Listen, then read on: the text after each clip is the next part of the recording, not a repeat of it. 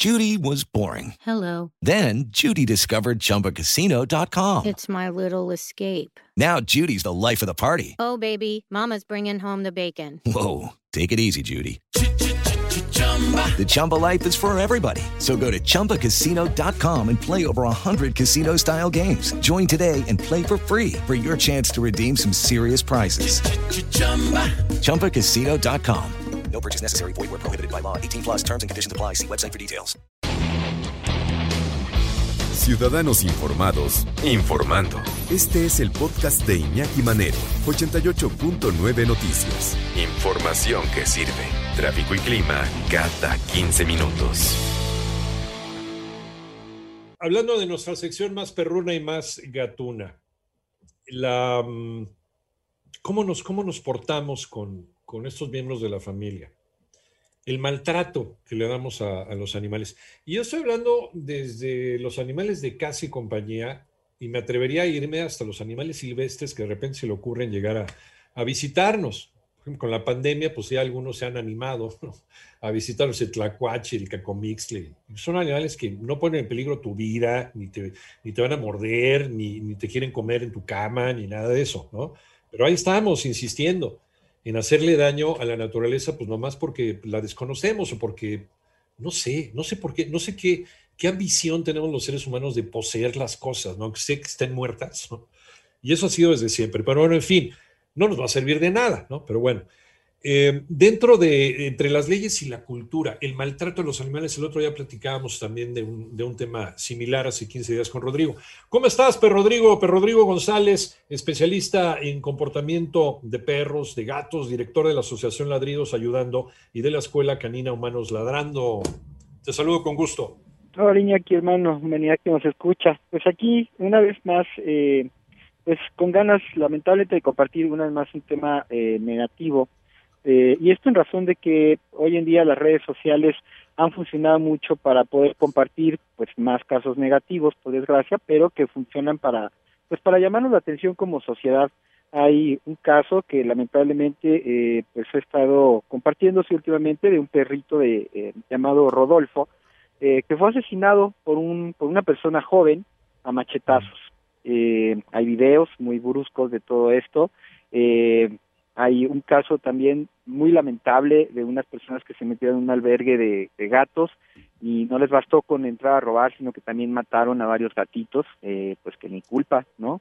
Eh, y como esto, lamentablemente, este, pues podríamos seguir compartiendo por donde yo vivo, por desgracia es demasiado común este tipo de temas en donde las personas matan a los animales a machetazos. Y aquí la cuestión es, eh, bueno, yo creo que dos puntos. Uno, a nivel legal, eh, por ejemplo, el culpable de este perrito Rodolfo, este, pues tuvo el descaro de ir a, pues, al ministerio a decir que él había matado al perro, eh, según él, porque el perrito había eh, mordido a su novia. Eso fue la excusa que él dio, pero el asunto es que a nivel legal eh, no pasa absolutamente nada. Es decir, con todo y con que él como culpable fue a decir yo lo hice, pues se fue caminando a su casa sin ningún problema.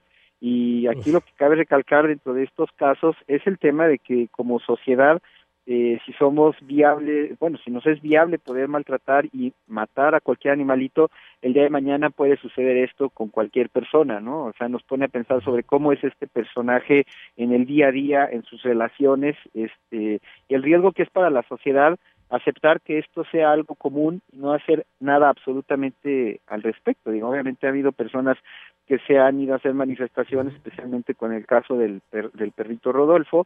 Esto fue en los mochis y, y pues no pasa nada. O sea, se sigue intentando a nivel legal crear leyes que, que incluso ya existen. O sea, ya hay leyes sí. que protegen a los animales, pero lamentablemente no pasa absolutamente nada. El 70% de los perros en México, hablando concretamente de perros, ¿eh? porque también hay gatos y también hay otro tipo de animalitos, animales de compañía, aves, ¿no?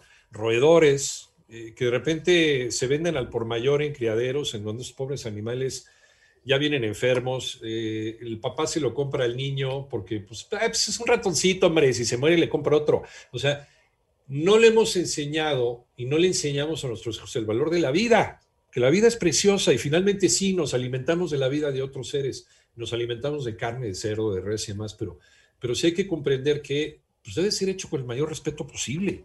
Si te vas a alimentar de otro ser, si te va a dar nutrimento, la vida de otro ser, pues tienes que agradecérselo y respetarlo. Y esto también, ¿se acuerdan cuando platicábamos sobre el maltrato el otro día?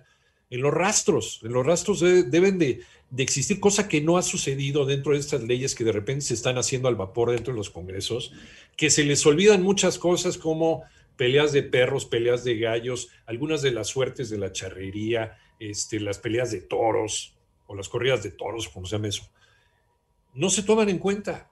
¿Por qué? Porque también hay otros intereses que tienen que cuidar. Y otra muy importante, lo que pasa en los rastros a nivel de sufrimiento animal.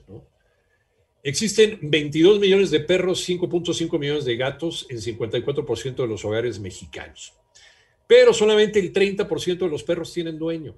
Siete de cada 10 perros, de acuerdo con el, INEGI, sufren de maltrato. México ocupa el tercer lugar mundial en cuestión de maltrato animal. Nosotros que nos decimos amantes de los animales y pobre perrito, y ahorita vamos a poner las redes sociales y el gatito y lo adopta, seguimos en tercer lugar en maltrato animal a nivel mundial. ¿Dónde están las políticas públicas y dónde está todo esto que todos los días andan decidiendo nuestros legisladores? Pura ley muerta como bien dice, se convierten en, leyes muertas, y aquí es, es lo lamentable. Mira, por ejemplo, en Michoacán en Sinaloa ya existe, ya está tipificado como delito grave el maltratar un animal, matarlo, eh, se paga con dos años de cárcel, pero pues tú sabes cuántos casos de estos hay, es decir, cuánta gente ha ido a la cárcel, pues nadie. Obviamente depende mucho de que nosotros como sociedad también cooperemos, eh, pues haciendo saber cuando vemos algún maltrato eh, levantar un acta y todos estos procesos que a la mayoría nos dan flojera.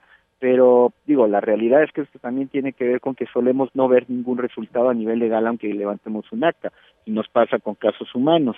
Pero aquí creo que es un tema que tiene que ver por mucho con cuestiones de valores que inician en nuestras casas, desde lo que ya hemos platicado anteriormente, que es no obtengas un animalito del que no te vas a poder hacer responsable, hasta que si lo tienes, pues no lo maltrates, porque él finalmente entiendo que es víctima de nuestra ignorancia, pero ese es el tema. O sea, a nivel legal, curiosamente nuestro país está avanzando.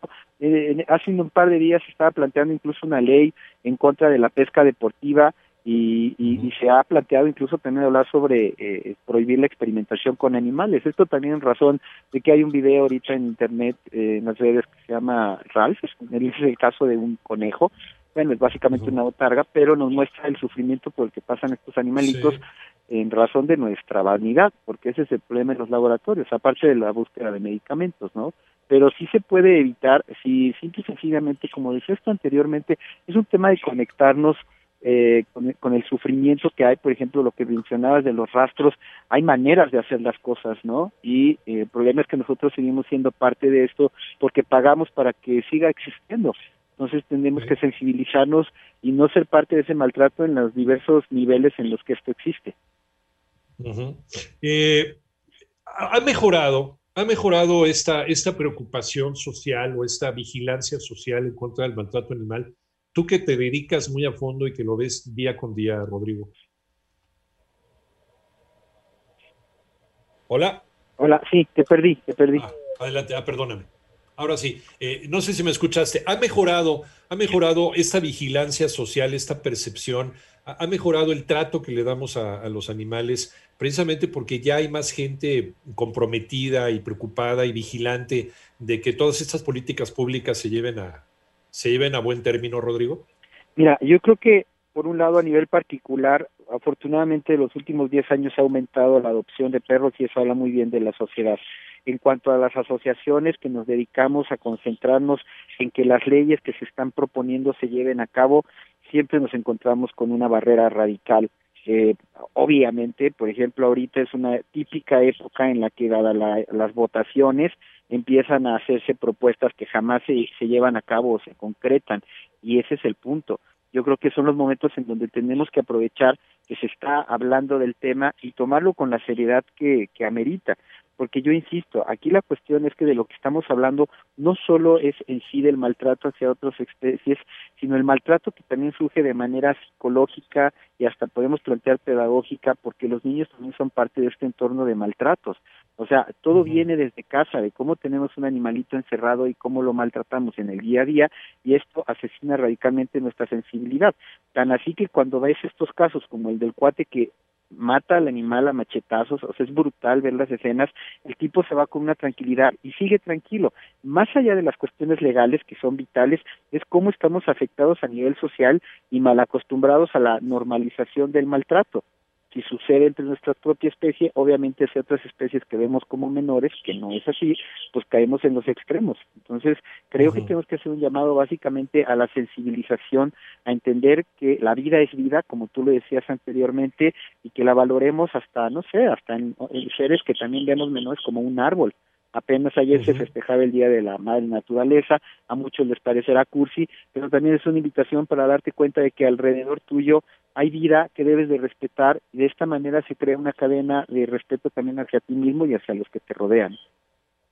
Yo creo que hace años eh, era esta normalización, como bien lo mencionas, de la, de la violencia, ¿no? Patear al perro y al gato y, y agarrarlos de la cola y lanzarlos y, y, los, y los adultos se reían y les parecía bonito y les daban a los niños rifles de diablos para matar pajaritos. Creo que esto ya ha ido cambiando con las nuevas generaciones. ¿eh? Ya, ya como padres de familia ya no estamos tolerando este tipo de cosas o este tipo de agresiones y no le estamos proporcionando este tipo de ejemplos a nuestros hijos. Creo que sí las cosas van cambiando, pero de una manera demasiado lenta. Eh, y por otro lado, todos queremos al perrito, todos queremos al gatito, pero no hacemos nada por esterilizarlos, ¿no? No nos comprometemos al problema de los animales en situación de calle. Se convierten también en problemas de, de salud pública.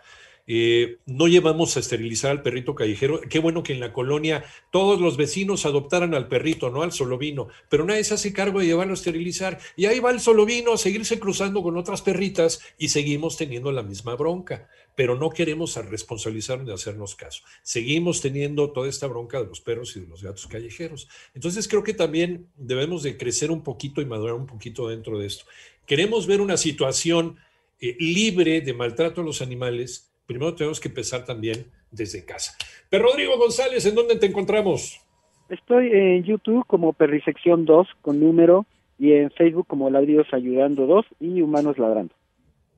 Y además, Perro Rodrigo también en situaciones normales, desde luego, tiene un sistema em, de, de, adopción de perritos y de gatitos. Además, se le da seguimiento a los casos. No creas que nada más te dan el animalito ya, sino también hay que darle seguimiento para ver si llega a un lugar en donde lo quieren, donde lo atienden. Y es un lugar especial para el tipo de perro, el tipo de gato que llegas a casa. Entonces, Perro Rodrigo González, especialista en comportamiento, director de la Asociación Ladridos Ayudando y de las escuelas, de la Escuela Canina Humanos Ladrando.